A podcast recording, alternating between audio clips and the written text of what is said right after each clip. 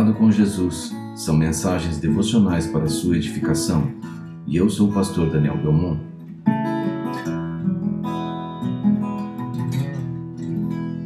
Experimente como Deus é bom. O Salmo 34 trata do cuidado de Deus para com seu povo. Na experiência do salmista, a pessoa que teme a Deus encontra a vida. Temer aqui tem o sentido de profundo respeito e devoção e não ter medo.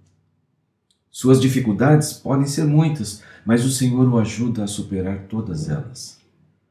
Logo no primeiro versículo, ele diz que devemos bendizer e louvar a Deus em todo o tempo, seja na fartura ou na escassez, em meio à paz ou em meio às lutas. O ponto alto desse salmo é o versículo de número 8, no qual o autor faz um convite: prove, experimente como Deus é bom, como é feliz aquele que nele se refugia. Note que o chamado desse versículo aponta para a experiência. Ele faz um chamado à confiança, e confiança é um depósito.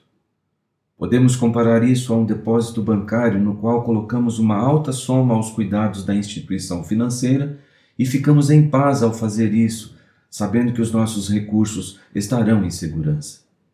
Devemos fazer o mesmo com nossas vidas, depositando-as nas mãos de Deus, confiando que Ele cuidará de nós e estaremos seguros. Nossos rostos expressarão alegria e jamais provarão a decepção. Devemos experimentar Sua bondade quando o mal que nos cerca vem para tirar nosso sossego, quando clamamos por socorro e a Sua paz inunda nossa alma. No versículo 14, ele aconselha: afaste-se do mal e faça o bem. Busque a paz com perseverança. Afastar do mal significa abandonar tudo que nos separa de Deus, ao invés disso, buscarmos a sua paz, que vai além do que o homem pode entender, pois ela não depende de acontecimentos externos, ela vem do interior, quando o Espírito de Deus faz habitação. Confiar e obedecer, esse é o temor do Senhor. E o texto continua dizendo: Os olhos do Senhor voltam-se para os justos e os seus ouvidos estão atentos ao seu grito de socorro.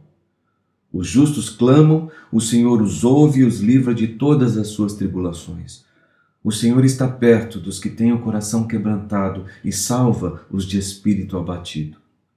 O justo passa por muitas adversidades, mas o Senhor livra de todas.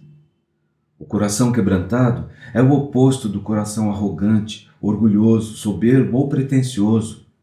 A palavra hebraica no original significa bem quebrado.